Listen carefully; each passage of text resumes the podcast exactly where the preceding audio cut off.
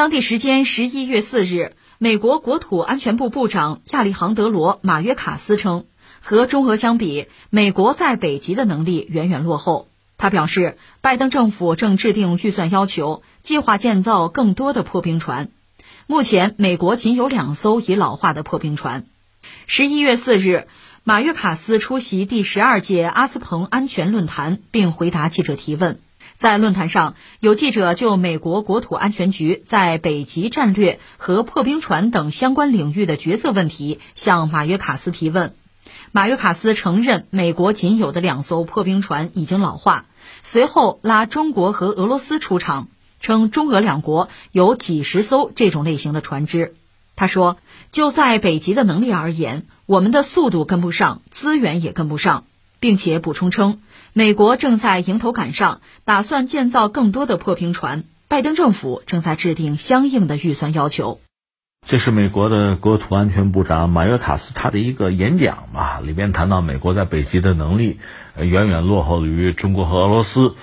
这个话你说和俄罗斯去比吧，这可以比一比。我们作为旁观者也可以比一比。一定要把中国拉进来，其实就很无聊了。言必称中国，哈，逢中必反，就没意思了。但是你得承认，这是很多美国人的一种心态哈。我觉得聊这个话题，我们可以从两个层面讲。第一个层面呢，我就觉得你说荷兰一个国家的北极的能力吧，可能这么几个维度你要考虑到。一个是你有没有北极战略，相应呢涉及到北极你的战略是什么？你要想实现你的战略，你打算怎么样的调配你的资源，包括准备你的软件和硬件。另外呢，涉及到极地的问题吧，恐怕还有一个就国际上的协定啊、协议啊、协约呀，包括国际合作呀，就大家约定什么事儿能做，什么事儿不能做。你比如说极地的军事化问题，这可不可以啊？允不允许啊？你能做到什么程度啊？啊，这些东西都是我们要考量和比较的。但这位部长呢，就是他拿破冰船做一个例子，说我们美国就两条破冰船，而且都很老旧了，对吧？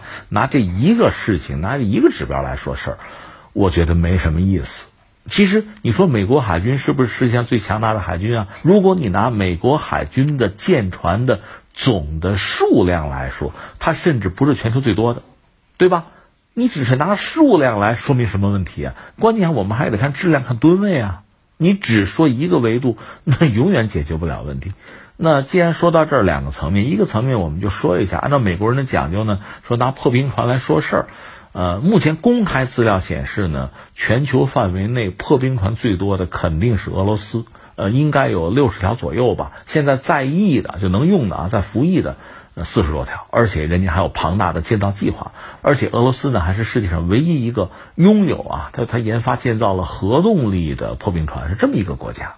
这个国家确实比较独特，因为你想俄罗斯本身它地盘纬度就很高嘛，所以它很早就研发破冰船，就世界上最早的破冰船应该是和它的研发就有关系。另外呢，它搞了核动力破冰船，就是苏联时代最早的核动力的水面的舰船。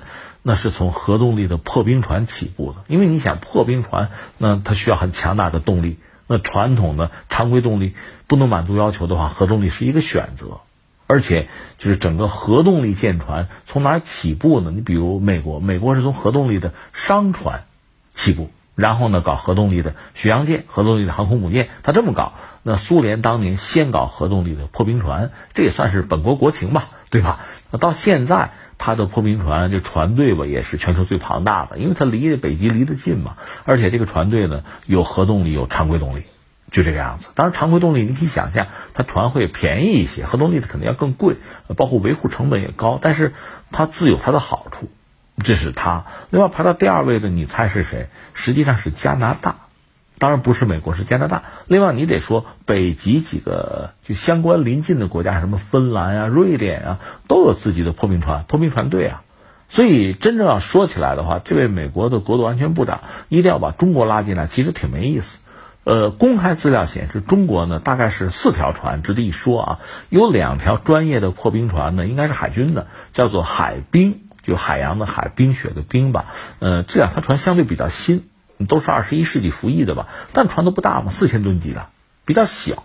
那你说雪龙号呢？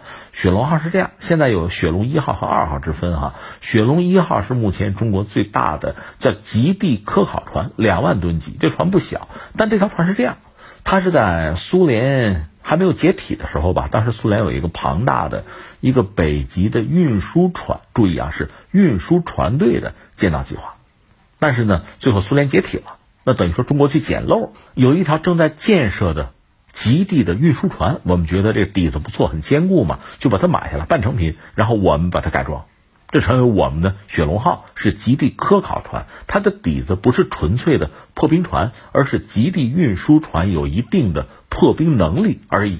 这是雪龙一号吧？现在我们自主又搞了雪龙二号，雪龙二号是万吨级，就是比雪龙一号吨位要小，小不少呢。那你说那小了，说明你技术不行吗？也不一定。因为是科考船，它要去很多可能别人没有去过的地方，太大行动反而不便，所以吨位呢适中。太小了肯定不行，抗风浪的能力要差。但是太大了，很多地方去不了，也未必是好选择。所以万吨级呢，那可能是我们深思熟虑的一个结果。这是中国，中国大概有破冰能力的主要是这四条船。这四条船，呃，那两条大的就是万吨级以上的，实际上并不是专业破冰船，是极地科考船。这我们要讲清楚，这是中国目前的实力。那你说中国可不可以搞更多的破冰船，就是搞更多的有破冰能力的科考船呢？我个人以为这个能力我们是具备的，但是需不需要，什么时候需要，时机成不成熟，这是我们要考虑的。因为中国需要做的事情很多，太空我们还要上去了，对吧？钱是有限的，这个钱怎么分配，那就要根据我们的需要。如果说有战略的话，根据我们的战略来考虑问题。所以，实际上我们在全球范围排排破冰船，我们并没有排到最前面去。那你说，在全球范围内有破冰能力的船的国家，日本有吧？德国有吧？很多国家都有，只是那么一条半条的，呃，就够用。因为离得毕竟比较远，相应的和北极有关的，就北极圈这一圈吧。你看，相关国家对北极的争夺，现在确实日渐火爆。这里边最典型的，美国算一个，俄罗斯、加拿大，包括这个北欧国家，有几个。就他们可能更愿意把北极看作是他们的主场，所以你看到在破冰船这个硬件建设上，他们投入更多。美国现在显然比较着急了，因为俄罗斯确实在这个领域，就破冰船的领域啊，这个能力从规模到具体的质量，实际上真的是远超美国。美国不是说它不能造，它就是几十年没有动啊，没有投入嘛，所以它哭穷嘛，说我们就两条破冰船，这两条船指的是大型的。就是呃，功率达到相当水准的船，那你说小的有没有破冰能力？那个总的来说，即使有破冰能力吧，对争夺北极或者这个北极航道的使用上，可能意义相对不是那么大。所以美国人现在感到着急啊，渲染中国和俄罗斯的威胁又是老一套。只不过我们说，在这个领域，中国也是在一个追赶的路上，或者说，我们真还没有具备世界上就是一流的最强的船队啊，就是破冰船队还没有到这个水准，这是我个人的理解啊。那你说我们要不要？需不需要？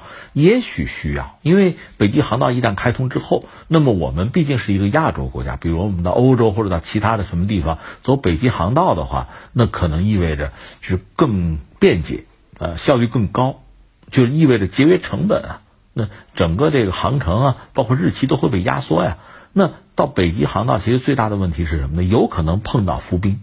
那这个时候呢，一个是你的船具备一定的抗冰的能力、抗这个碰撞能力；另外就是你如果有随行的像破冰船护航，可能要好得多。在历史上，我们雪龙号曾经帮忙解救过俄罗斯的一条考察船，把它解救了，我们自己给冻在那儿了，还发生过这个事情。后来很不容易才脱险。所以我们确实在北极的就是破冰船的这个建造上。恐怕也是到了该发力的时候了。以中国的造船能力，这个不是问题，只是我们觉得什么时候时机更合适，需要我们就做，是这么一个事情。我们也没有必要和别人去搞什么军备竞赛。可是有人不这么想，比如这位就美国的国土安全部长，就动辄就渲染中国威胁，这个我觉得很无聊。那由此我们说到下一个问题是什么呢？其实美国人这个小心思非常有意思。呃，美国一度是全球非常。强大的一个国家，这个毋需讳言哈。但即使是在美苏冷战的时候，美国人经常是示弱。这个示弱呢，不是说在其他领域，只是在嘴皮子上。哎呀，你看苏联发射卫星了，我们还没有，苏联超过我们了，就这样的声音不绝于耳。包括在今天啊，在各个领域啊，中国超越我们了，这个不行，那个不行，也一直在喊这些东西。那你说怎么理解这个事情呢？我觉得，第一，这种在嘴上示弱于人，实际上是他们的一种传统的心态，一种心思，也反映他们内心的一种焦虑，就是怕别人超越，怕别人挑战，因为自己把住这个老大的位置时间长了之后，就不能接受自己是第二名。这种心态作怪，这是一个。第二个呢，说点现实的吧，渲染自己在某个领域的落后，找国会的老爷批钱嘛。你看我们现在破冰船远不如中国、俄罗斯，怎么办？造嘛，那给钱啊，对吧？多给啊，这个恐怕也是一个因素。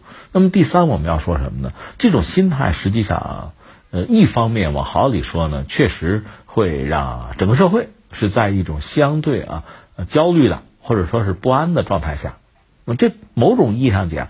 居安思危嘛，也算是一种积极的心态啊。美国这么多年一直把自己放在这么一个哈被挑战、被威胁的这么一个位置上，通过这种渲染呢，强调自己的敌人。美国真的是不能没有敌人是吧？强调自己的敌人对自己的威慑和压力，这也不失为一种啊激励自己前进的一种方式吧。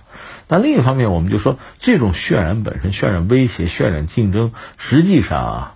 也是一种不自信了，而且与此同时，它会渲染就国家之间的对抗和冲突。如果把这个作为主旋律，而且根深蒂固成为一个就固有的思维范式的话，那么我觉得对国家和国家、对整个世界和平带来的麻烦，其实会更多吧。